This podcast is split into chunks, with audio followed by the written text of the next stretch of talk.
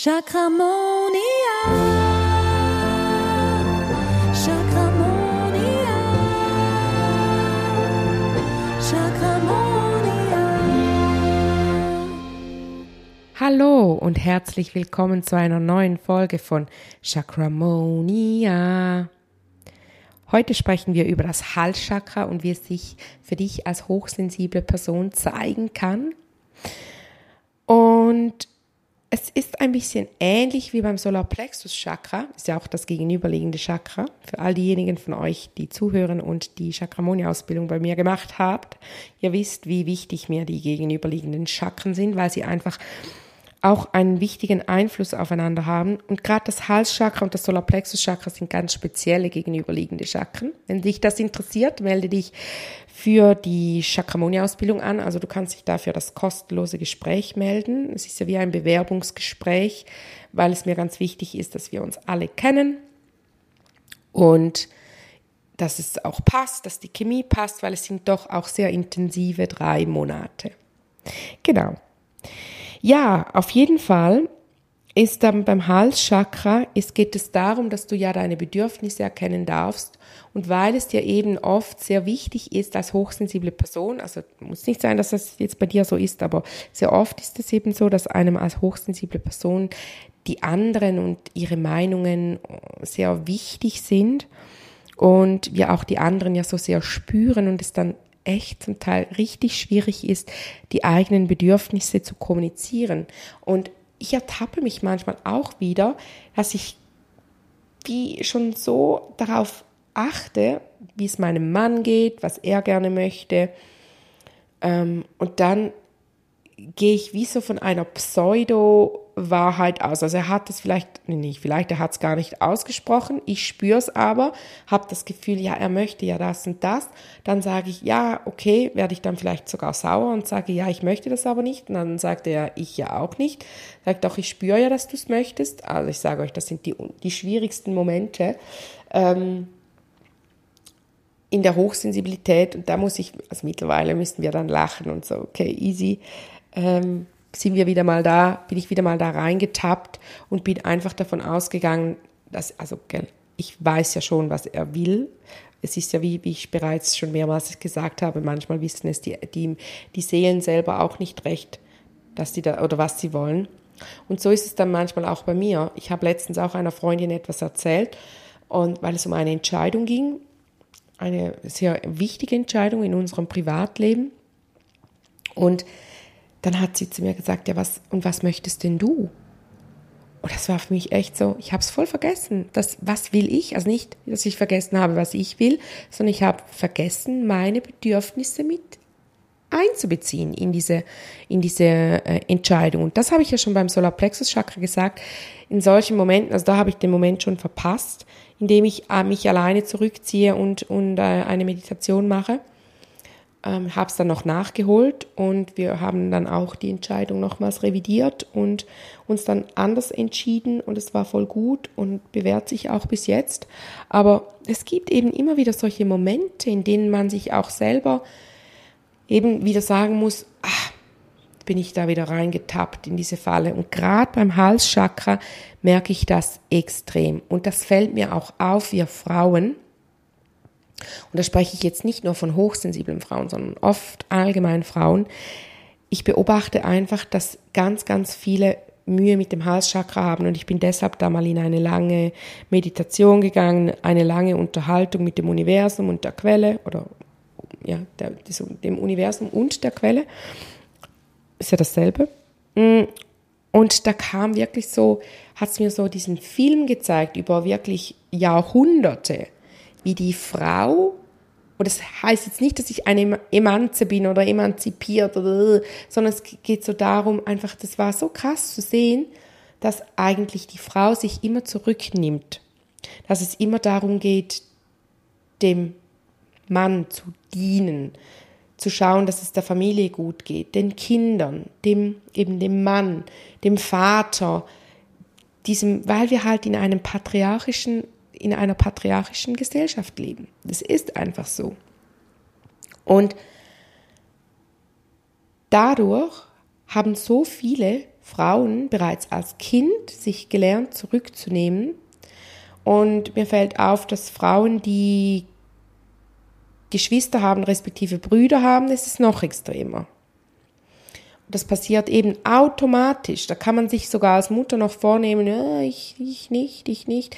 Das passiert automatisch mit dem Unterbewusstsein. Natürlich, man kann daran arbeiten, man kann die, die Glaubensstrukturen auflösen, aber es ist schon etwas, das sehr tief in uns verankert ist. Und ich finde, in den letzten Jahren, es hat sich gebessert. Ich sehe es auch aufgrund von all diesen vielen, mehreren tausend Behandlungen, die ich gegeben habe. Das verändert natürlich schon auch.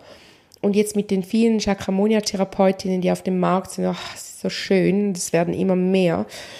Da werden wir so etwas Kraftvolles auch in diese Welt bringen, weil gerade so etwas wie das Halschakra, die eigenen Bedürfnisse erkennen, ist mal der erste Punkt, dass man sie erkennt. Was willst du? Frag dich das immer wieder. Was will denn eigentlich ich? Bin ich damit einverstanden? Finde ich das gut? Fühlt sich das für mich richtig an? Oder zieht es mir den Hals zusammen? Oder es ist immer so dieses Gefühl, wenn es so ein bisschen eng wird. Oder auch, kennst du bestimmt irgendeine Freundin oder eine Frau in deinem Umfeld, dieses Lippenkräuseln, wenn man so ein bisschen die Lippen so ein bisschen zusammenzieht, diesen verbissenen Gesichtsausdruck, weil man wieder irgendwas nicht sagt, was man eigentlich sagen möchte. Alles nicht gut, nicht Gute für den Halschakra. Und das ist einfach so wichtig, dass man die eigenen Bedürfnisse erkennt und dann eben der nächste Schritt sie auch noch kommunizieren, sagen, ey, nein. Und da geht es ja nicht darum, dass du schreien musst oder böse werden musst, sondern du kannst in einer konstruktiven, auf eine diplomatische Art und Weise deine Bedürfnisse kommunizieren.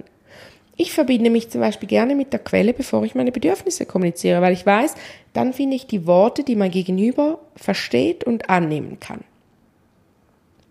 Und dann ist der dritte Punkt auch noch, da gehört nicht nur kommunizieren, sondern auch das Durchsetzen deiner Bedürfnisse. Also ich sehe das immer wieder, auch bei Freundinnen, bei Klientinnen von mir, dass sie dann sagen, boah, voll stolz, ich habe es meinem Mann gesagt, er hat gesagt, ist okay. Und dann ein, zwei Wochen später, wenn man sagt, ja, und wie lebt ihr? Ja, so eigentlich so richtig machen wir es jetzt doch nicht, so wie ich es gesagt habe, wie ich es möchte. Ja gut, aber dann hast du es nicht durchgezogen. Dann hast du es zwar gesagt und hast dann eigentlich trotzdem den Schwanz wieder eingezogen, würde man jetzt so in der Hundesprache sagen, oder? Also das ist wie der dritte Punkt dann auch, dass man da auch mit sich selber auch diese sich selber auch so wichtig ist, das hat dann wieder mit dem Solarplexus zu tun, sich selber so viel wert ist, den Selbstwert erkennt und sagt, ja, ich sag's jetzt nicht nur, sondern ich möchte auch, dass es sich, dass sich das durchsetzt. Und das ist dein gutes Recht. Du bist es wert. Und das sind ja jetzt alles so ein bisschen allgemein Themen vom Halschakra. Aber gerade wenn man hochsensibel ist, ist es eben oft noch schwieriger, die Bedürfnisse zu erkennen, zu kommunizieren und durchzusetzen, vor allem das Durchsetzen, weil man eben so viel Rücksicht immer auf die anderen nimmt und einem die anderen so wichtig sind und man sich selber immer so stark zurücknimmt und sich dann wirklich zum Teil selber schon fast vergisst. Und gerade hochsensible Personen neigen auch dazu, gerade jetzt vielleicht im Erwachsenenalter nicht mehr so, aber als Kind auch ausgenutzt zu werden oder zum Beispiel im Arbeitsumfeld allen Kollegen Arbeit abzunehmen. Das war bei mir zum Beispiel so im Lehrerteam. Ja, ja, mache ich auch noch. Ja, mache ich auch noch.